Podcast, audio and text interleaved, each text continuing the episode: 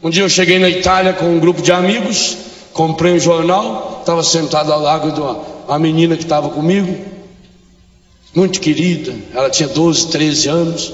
Peguei o jornal, olhei de cabo a rabo, virei para ela e falei: Dani, não fala nada de você aqui no jornal. Nada. Ela falou: quem falou que tinha que falar alguma coisa de mim no jornal? Falei, ô Dani, eu estou chateado com você, decepcionada. Nada, nem uma linha, não tem nada sobre você aqui. Não. Falei, sobre o Senhor tem? O mundo não está nem aí para nós. Essa árvore aí amanhã está aqui. Você vem no acampamento? Azar, a árvore não está nem aí para você.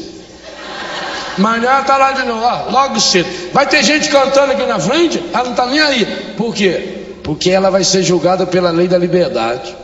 Ela foi plantada para enraizar, para crescer e soltar os seus galhos e catar a energia solar e transformá-la pela fotossíntese e purificar o ambiente e sempre com seus braços erguidos louvando a Deus. Não está nem aí para mim você.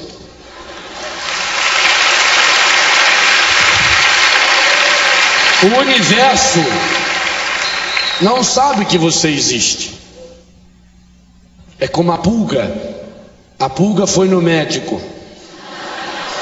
ela precisava fazer um regime para emagrecer. Ela queria coisa diet. Ah, doutor, eu estou precisando de um problema. Médico pôs aquela lupa. Ah, a senhora está muito gorda, estou assim, ó. Se minha filha, mas eu não estou notando. Ah, mas eu sei. Eu sinto.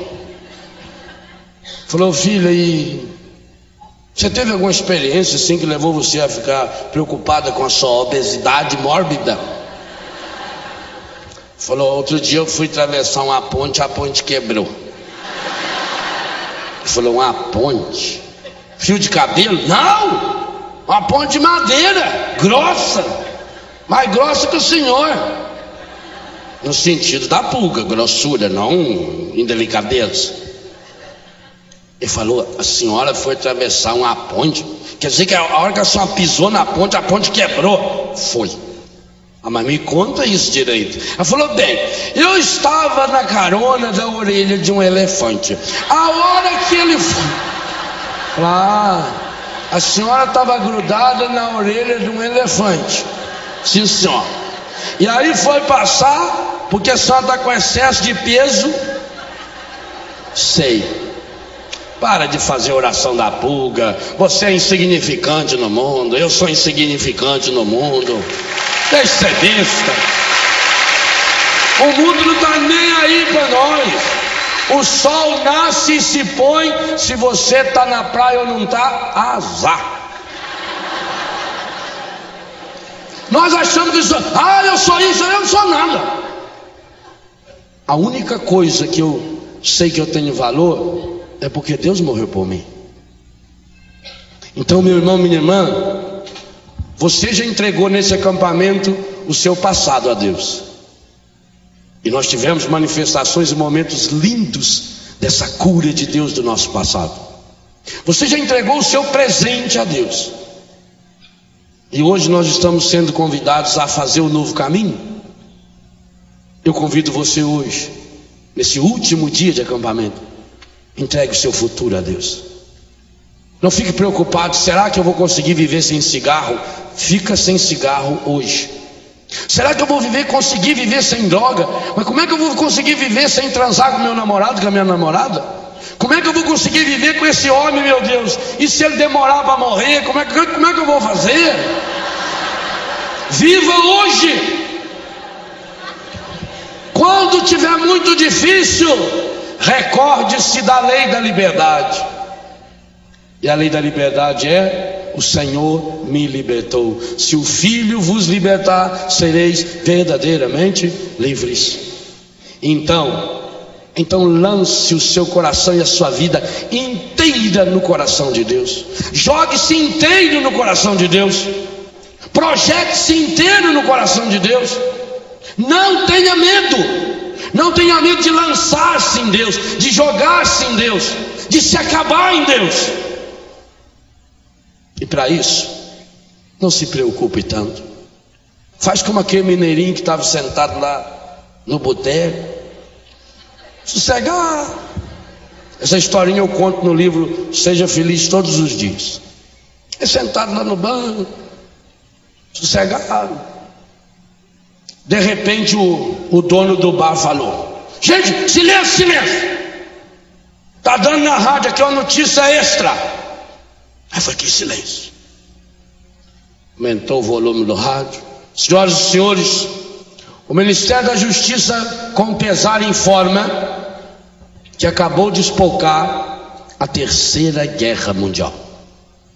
Foi um alvoroço. O sujeito saiu correndo, foi buscar a mulher dele que está na casa da sogra. O outro foi apartar as vacas e cada um comentando. Você viu falar, mas a guerra, a guerra. O, o, o Bin Laden resolveu se entregar, mas ele foi de avião, deu um problema seríssimo lá para aquele povo, coisa grave mesmo lá. E o homem já, já soltaram uma bomba a rua, a Rússia e tal, aí todo mundo nervoso. Menos o seu Quinzinho, o seu Quinzinho está sentado lá. O dono do bar ficou impressionado. Falou, vai ver que o coitado é surdo. Falou, se eu quiser, ô seu quiser. Falei, senhor, seu Guizinho, o senhor escutou a notícia na rádio? Ah, eu escutei mesmo.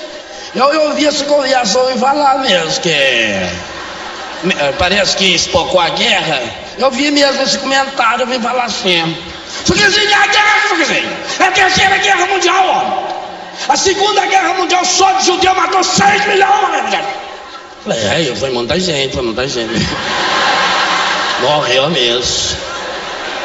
Homem do céu, você está me deixando nervoso. Essa paciência do Senhor me estraga. Nós estamos diante de uma problema da humanidade. Que acabou de acabou de E o Senhor é? A gravidade absoluta mesmo. É o problema? Mas o que está me deixando nervoso, Guizinho, não é a guerra. Ah, então, então o que, que o senhor está nervoso? É o Senhor. Eu? Não estou fazendo nada. Seu Quinzinho, é a terceira guerra mundial, seu Quinzinho. O senhor já parou para pensar nisso? Ele falou assim, moço, põe reparo. Ou a notícia é verdade, ou a notícia é mentira. Então, se a notícia for mentira, eu que não vou me preocupar. Agora, se a notícia for verdade, só pode acontecer duas coisas. O Brasil entra na guerra, ou o Brasil não entra na guerra. Então, se o Brasil não entrar na guerra, eu que não vou me preocupar. Agora, se o Brasil vem mesmo entrar na guerra, só pode acontecer duas coisas. O IES chama o exército de Itajubá. IES não chama o exército de Itajubá. Então, vocês não chamar o exército de Itajubá, eu que não vou me preocupar. Agora, caso eles venham chamar o exército de Itajubá, só pode acontecer duas coisas. Ou eles convocam os soldados que estão na ativa Ó, eles chamam também quem está na reserva. Então, se eles não chamar o pessoal da reserva, eu que não vou me preocupar. Agora, caso eles chamem o pessoal da reserva, só pode acontecer duas coisas. Ou eles convocam eu, eles não convocam eu. Então, se eles não chamar eu, eu que não vou me preocupar. Agora, caso eles venham chamar eu, só pode acontecer duas coisas. Ou eu vou ou eu não vou. Então, se eu não for, eu que não vou me preocupar. Agora, caso eu for, só pode acontecer duas coisas. Ou eles me põem eu no combate eles não me ponham no combate. Então, vocês não me ponham no combate, eu que não vou me preocupar. Agora, caso eles me ponham no combate, só pode acontecer. Ou eles me ponham mais para frente, ou eles me ponham mais para trás. Então, vocês me ponham mais para trás, eu que não vou me preocupar.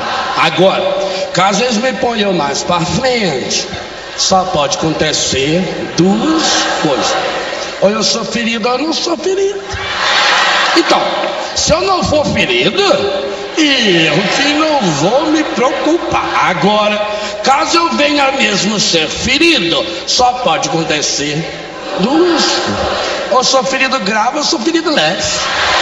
Então, se eu for ferido leve, eu que vou me preocupar. Agora, caso eu venha mesmo a ser ferido grave, só pode acontecer duas coisas: ou eu morro ou eu não morro.